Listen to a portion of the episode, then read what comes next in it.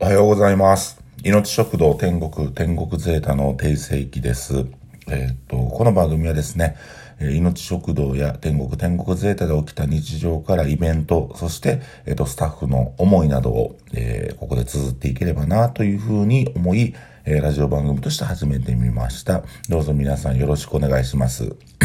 えっ、と、現在ですね、えーイノテンズ、命食堂、天国、天国ゼータ、この3店舗で、えー行われているイベントは、えーイノテンズ0%というノンアルコールの、えー企画でございます。まあ、こういう緊急事態宣言下の中、えっ、と、僕らができるのは何なんや、なんなんやろなっていろいろ考えた結果、やっぱあの8時までお酒も出せないので、ノンアルコールのカクテルなどを、えー各店舗、まあ、えー今回ケイちゃんがすごく頑張ってくれて、えーレシピ作っていただいて、えーそれをもとに、えーっと、ノンアルコールのドリンクを出しております。えーね、命食堂は、あの、ノンアルコールのサングリア風カクテルでございまして、これも美味しいので、えーぜひ飲んでみてください。えーちょっとスパイスが入ってたり変わった味がします。ぜひ飲んでみてください。えー僕はただいま、これは朝の4時ですね。朝の4時に和歌山のホテルで、えーこのラジオを撮っております。えー木曜日がお休みだったんで、ちょっとあの、和歌山の方に来て、いろいろちょっと食べる勉強をして、今、ね、どうしてもまあ、お店が営業時間が短かったり、えーアウトプットする時間がなかったりするので、まあ、これはインプットする時間やと思って、えーホテルにこもって本を読んだり、えーっと、また、うん、いろんなね、和歌山の美味しいお店行って、えー食べて、ちょっと勉強しようかなということで、えー和歌山ってね、すごくいいお店が多くて、えー今回行く、まあ、目的やった本屋プラグさんという本屋さんがありましてね、えーまあ、何回、何回の南部、あの、和歌山駅から歩いて、どれぐらいの ?15 分ぐらいのとこかなもっと、もっと早いかな ?10 分ぐらいのとこに、まあ、商店街入る手前にある本屋プラグさんという本屋なんですけども、えーすごい面白いなんかこう、作りでして、作りというか、まあ、お店の作りはす、あの、普通なんですけど、置いてる本の、なんかこう、置き方がね、独特で、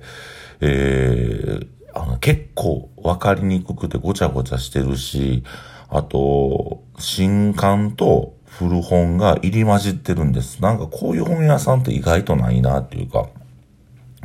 だからこう、なんかディグル楽しさというか、なんかこう自分で掘っていく楽しさがあって、えっ、と、すごくね、あの、楽しい本屋さんでしたね。ほんま一日中いたいぐらいの本屋さんで静かなお店で。で、イベントもね、いろいろされてて、なんか映画のイベントとか、えー落語のイベントとかされてるようで、ちょっとお店の人と話させてもらったんですけども、あなんかすごい、あの、楽しい本屋さんやなと思って、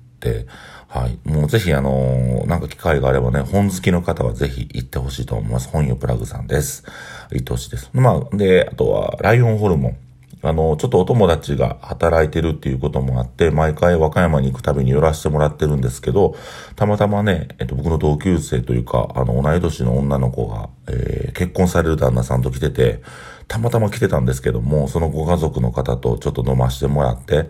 あの、和歌山こんなあるよ、あんなあるよとか、和歌山むちゃくちゃ賃料安いからお店出してやとか、そういう話して楽しかったです。はい。ということで、えー今日メインで話していきたいのは、えーあの、嘘つくと結構めんどくさいですよっていう、嘘はめんどくさいですよっていう話なんですけども、まあ、あのー結構ね、僕も、うん、嘘つかれることがありまして、なんか、嘘ってなんでつくんやろなということを考えてみたんですよ。で、こう、本来はね、えーまあ、仕事のミスをする。まずミスをする。で、えっ、と、それに対して、えーミス、ミスをしてしまったことを、まあ、僕に告げるとか、上司に告げるとか、同僚に告げるとかしますよね。なら、えー改善点が見つかると。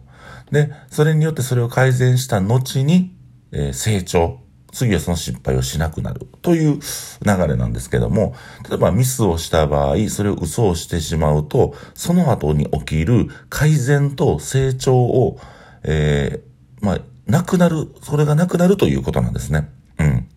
えっ、と、ここがすごく大事で、えっ、と、嘘をついてしまうとね、成長しないんです。あの、結果的に言うと。嘘ついてる側からしたら、えっ、と、その嘘がバレたら気まずいなとか、えその、まあ、なんて、起きたこと、ミスがバレると、あのまあ、怒られたりするのではないかなっていう、嘘つく側の理論はそうなんですけども、で、結局その嘘に気づかれなかったら、その起きたミスっていうのは、うん、こう、なんていうかさ、もうたどり着けないじゃないですか。例えばお皿を割る。お皿終わった場合、えー、っと、お皿終わりましたよと報告してくれたら、あ、じゃあお皿足らんから1枚買おうかとか、発注しとくわっていう風になるんですけど、それお皿が割れてないことにしちゃうと、まあ嘘をつくと、そのお皿の一人、一、一皿分が足りなくなると。だから、えー、お客さんが混んできた時に、あれ、皿足らんどないなってんねん。あ、じ、実は割れたんやけど、それ嘘で隠してたら、あ、ほんで回らんと。その一品の料理が回れへんくなる。結局、仕事の効率が悪くなるということになるんですけども、うーん、どうしても嘘つく人の気持ち、なんで嘘をつくか、なんでそのミスを隠したいかっていうところなんですよ。で、あのね、一つのミスに対して嘘をついてしまう人っていうのは、えー、他のミスに関しても嘘をつき続けることになります。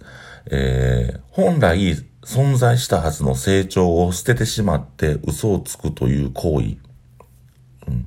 これによって、まあ未来が頓挫するんですね。だから嘘つくことが、えー、嘘つく人ってもう嘘つくこと自体が普通になっていくので、えー、この嘘をつかないようにしていくというよりも、この嘘を利用か価値のあるものにしていくっていうことなんですよ。だから、その嘘つく気持ちよさを覚えてしまう。これね、嘘つく気持ちよさってわかりますか？あの、嘘をついてしまうとね、嘘がバレる恐怖心もあるんですけども、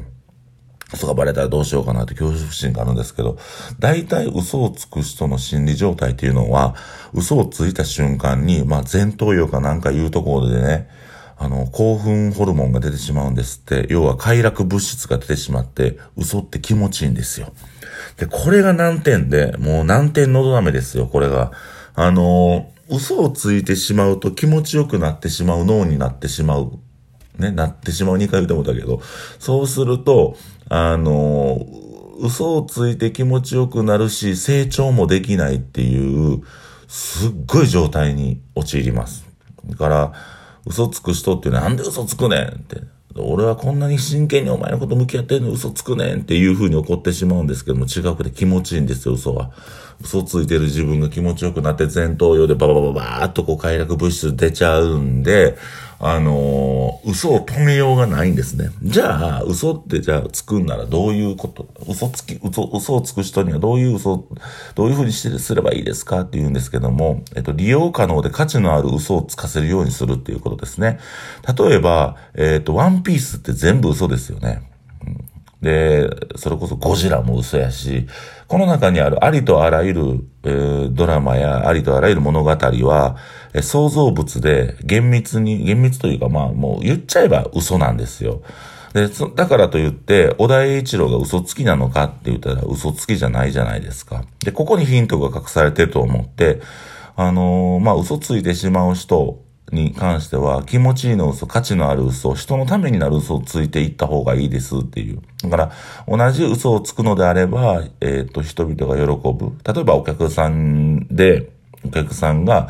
えー、お店に来た時に、えー、ちょっとの変化を気づいてあげて、それを大きく言ってあげる。例えば髪の毛を切った女の子がおったら、うわ、髪の毛切りましたねって一言言うよりも、いや、前と全然ちゃうやん、可愛いな。前の方が可愛かってもね、これもまあ、嘘になる、嘘になるんですけど、でもそれってなんか言われて気持ちいいし、あの、コミュニケーションの中で、その、あの、ちょっと大きく言ったことが生きてくると思うんですよ。